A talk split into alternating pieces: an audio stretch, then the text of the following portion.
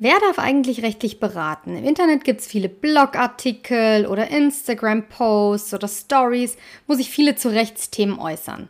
Ich kläre heute in der Podcast-Folge, wer das eigentlich darf und unter welchen Voraussetzungen.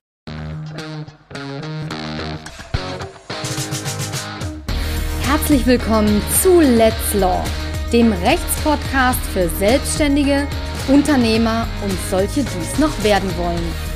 Mein Name ist Agi W. und ich verrate dir hier die besten Tipps und Tricks für deine rechtssichere Online-Präsenz auf Social Media und im Netz. Also, ich würde sagen, let's law! Hallo liebe Online-Durchstarter, ich freue mich, dass ihr heute wieder dabei seid. Lang, lang ist's her mit der letzten Podcast-Folge, ich weiß es, aber jetzt geht's hier endlich wieder los mit ein paar coolen Rechtstipps und Tricks, die ich heute für euch dabei habe.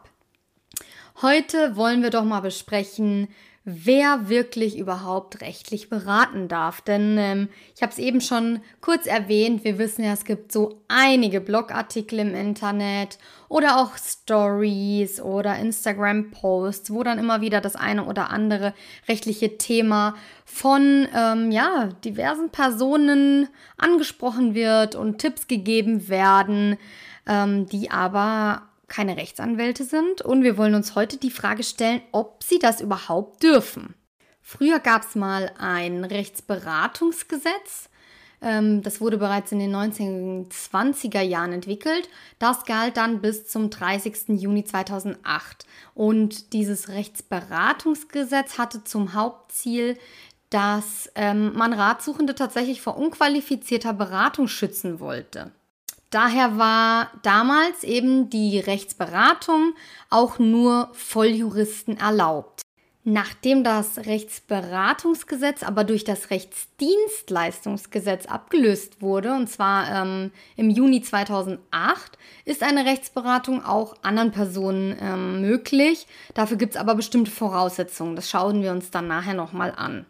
Gemäß Paragraph 2 dieses Rechtsdienstleistungsgesetzes ist der Begriff wie folgt definiert.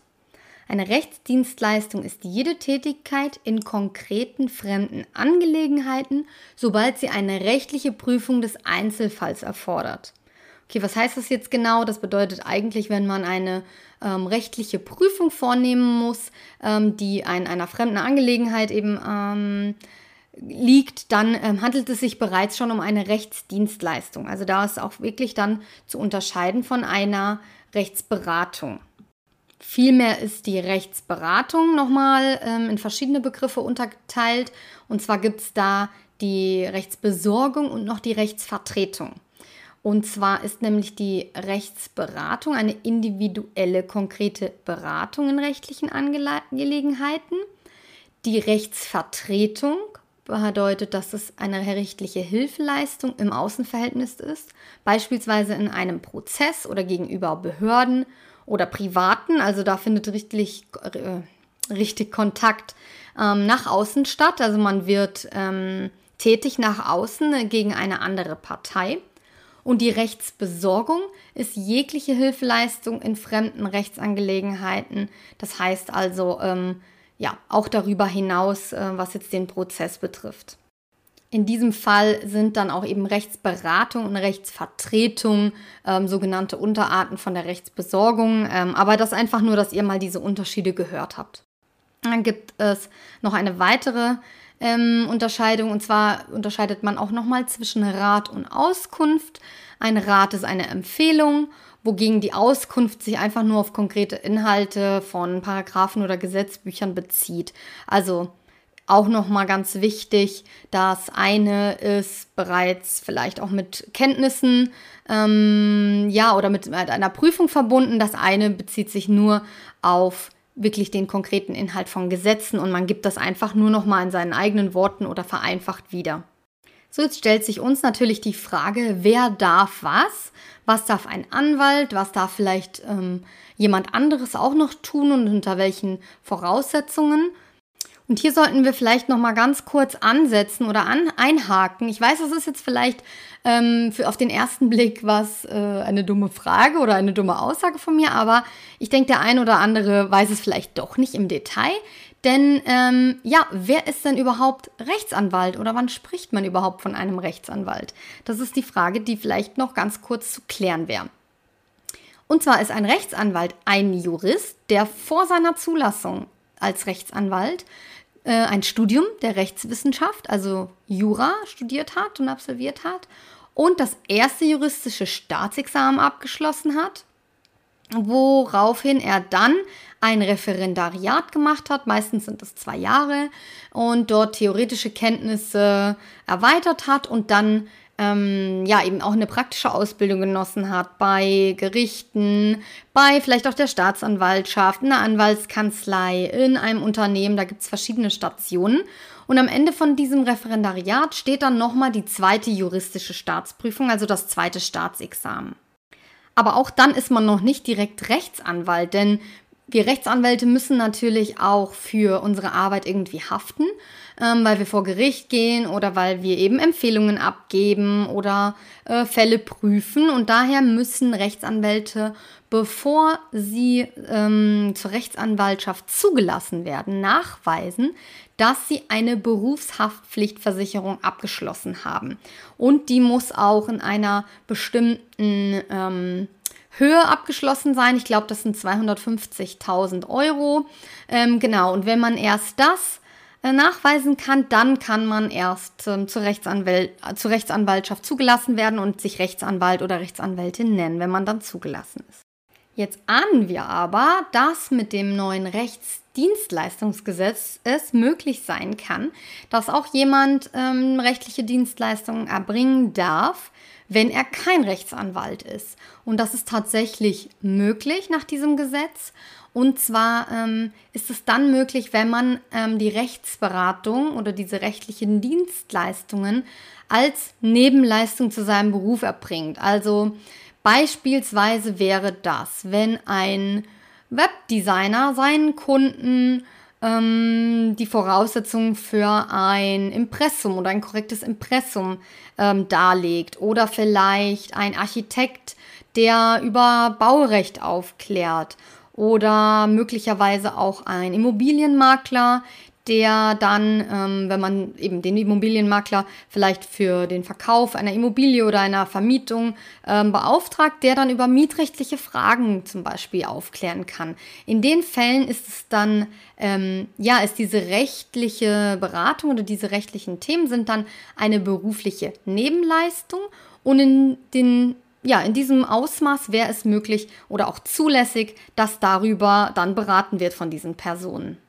Was wir an dieser Stelle natürlich nicht vergessen dürfen, ist die, das gerichtliche Verfahren oder gerichtliche Vertretung vor Gerichten oder Behörden. Und das bleibt immer Anwälten vorbehalten. Das bedeutet, dass kein anderer ähm, dich vor Gericht vertreten darf oder in Gerichtsverfahren für dich ähm, handeln darf. Also ähm, es gibt tatsächlich so etwas, ähm, das, äh, das nennt sich Anwaltszwang. Vor einigen Gerichten ist es wirklich Zwang, dass man sich von einem Anwalt vertreten lassen muss. Das ist beispielsweise bei dem Landgericht. Bei Amtsgerichten gibt es ähm, Verfahren oder Fälle, wo kein Anwaltszwang ähm, gegeben ist. Trotzdem mh, hm, ja, kann dann da nicht wirklich irgendjemand kommen und dich dann dort vertreten. Da ähm, gibt es dann auch bestimmte Voraussetzungen, wie das funktioniert. Also grundsätzlich können wir davon ausgehen, dass die gerichtliche Vertretung auch wirklich nur von Rechtsanwälten ähm, erbracht werden darf. So, wenn du dir jetzt denkst, ah, mega cool, ähm, ich brauche ja dann doch keinen Anwalt, äh, kann ich mir die hohen Kosten sparen und frag mal lieber hier irgendjemanden, der ähm, ja, Rechtsberatung anbietet, Rechtsdienstleistungen anbietet, ähm, dann äh, ist es leider nicht so einfach, muss ich dir leider den Zahn ziehen. Denn was wir da in diesem Zusammenhang nochmal vergessen, was ich aber eben ganz kurz schon mal angesprochen habe, ist das Thema der Haftung. Was passiert denn, wenn ähm, ja, die Person, die äh, mir da über die rechtlichen Themen was erzählt hat oder die mich dann nochmal ein bisschen aufgeklärt hat, wenn die mir was Falsches erzählt? Es ist tatsächlich so, dass auch die Personen Haftungsrisiko tragen müssen, aber dass möglicherweise also wirklich nur in, ähm, im rechtlichen Rahmen. Also es gibt dann natürlich auch Grenzen, aber einige ähm, Fälle können zum Beispiel über AGBs ausgeschlossen werden.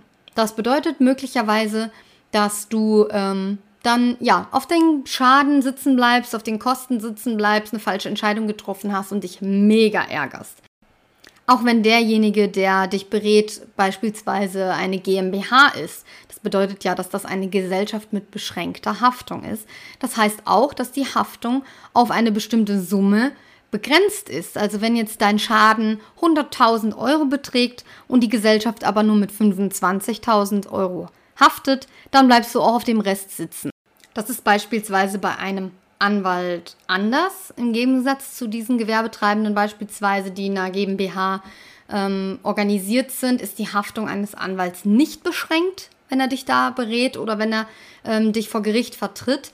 Und ähm, wie ich bereits erwähnt habe, braucht man eben diese Berufshaftpflichtversicherung, die mindestens 250.000 Euro betragen muss, sodass ähm, ja das auf jeden Fall eine Absicherung ist. Für den Anwalt natürlich, aber auch für den Mandanten, der weiß, ja, wenn ähm, der Anwalt mich da falsch berät, wenn der mir irgendeinen Quatsch erzählt, dann kann ich den verklagen, dann kann ich gegen den vorgehen und ähm, krieg dann auch meinen Schaden ersetzt oder wieder erstattet. Darüber hinaus ähm, ist das deutsche Recht wirklich so kompliziert, dass ähm, der Verbraucherschutz auch zwingend gebietet, dass die Rechtsberatung ähm, der Anwaltschaft oder eben diesem Berufsstand der Anwälte vorbehalten bleibt. Deswegen ist eine umfassende Beratung, wirklich eine weitgehende, tiefe Beratung immer Rechtsanwälten vorbehalten. Und ähm, das macht auch deswegen Sinn, weil sie natürlich über viele Jahre ausgebildet werden, ähm, ihre Wissen, ihr Wissen und das, die Kenntnisse in vielen Tests, in vielen Examen ähm, nachweisen müssen. Eben diese beiden Staatsexamen, die am Ende vom Studium und vom Referendariat stehen, sind wirklich schwierig und hart und da wird gut gesiebt, sage ich mal, sodass ähm, jemand, der diese Prüfungen besteht und diese Ausbildung besteht, wirklich auch ähm, qualifiziert ist, Fälle zu bearbeiten und ähm, ja, dich umfassend zu beraten Ausnahmen gibt es natürlich immer. also wir reden jetzt hier natürlich von der Regel und nicht von schwarzen Schafen, das ist klar.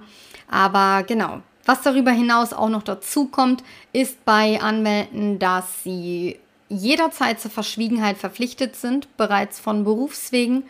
Und ähm, ja, das heißt, egal was du einem Anwalt sagst oder mitteilst, er wird das nicht ähm, ausplaudern dürfen oder benutzen dürfen oder irgendwo ähm, ja kommunizieren. Also da darfst du sicher sein. Auch das ist einfach von Berufswegen schon etwas, was jeder Rechtsanwalt ähm, einhält.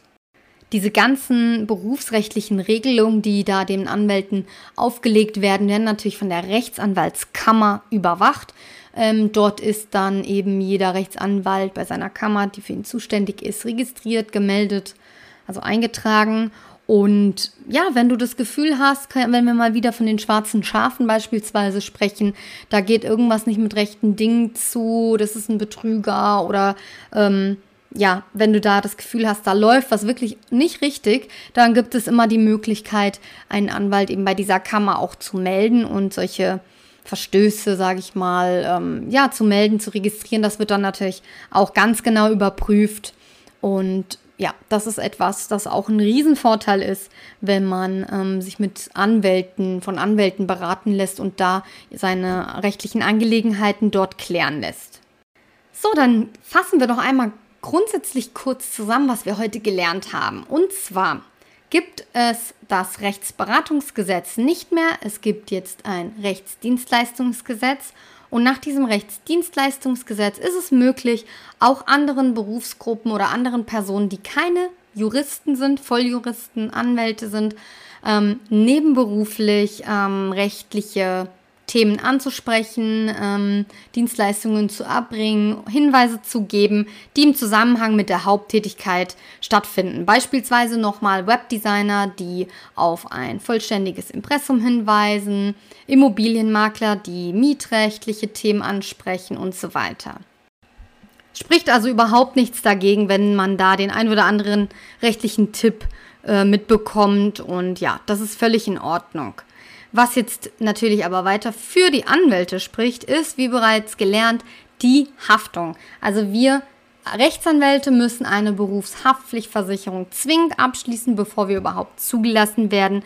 Das bedeutet, der Mandant, wenn irgendwas schief läuft, bleibt nie auf irgendwelchem Schaden sitzen. Es wird immer gehaftet und er wird immer ähm, ja, entschädigt.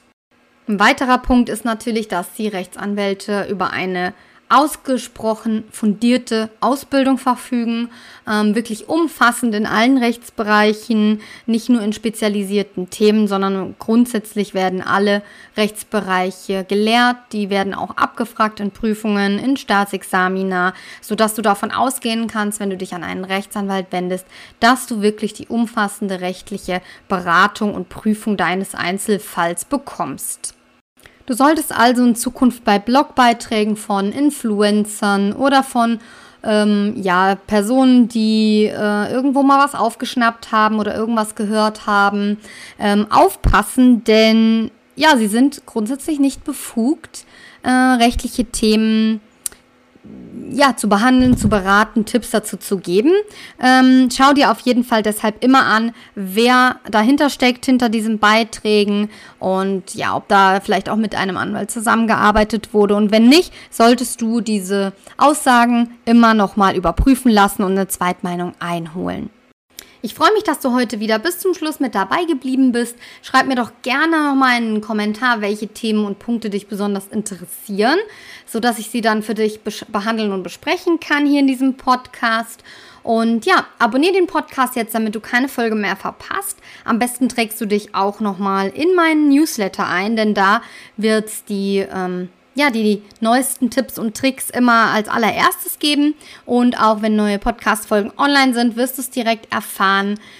Ich habe dir den Link zum Newsletter in die Podcast-Beschreibung gepackt. Da kannst du dich ganz einfach schnell noch anmelden. Ja, ich freue mich. Dann sind wir wieder am Ende. Ähm, deswegen freue ich mich nicht, aber ich freue mich, dass du dabei geblieben bist und dass du bis zum Schluss zugehört hast. Und wenn du Lust hast, bewerte doch den Podcast noch mit 5 Sternen und hinterlasse einen Kommentar. Ich freue mich extrem. Und ja, vielen, vielen Dank fürs Zuhören und bis zum nächsten Mal.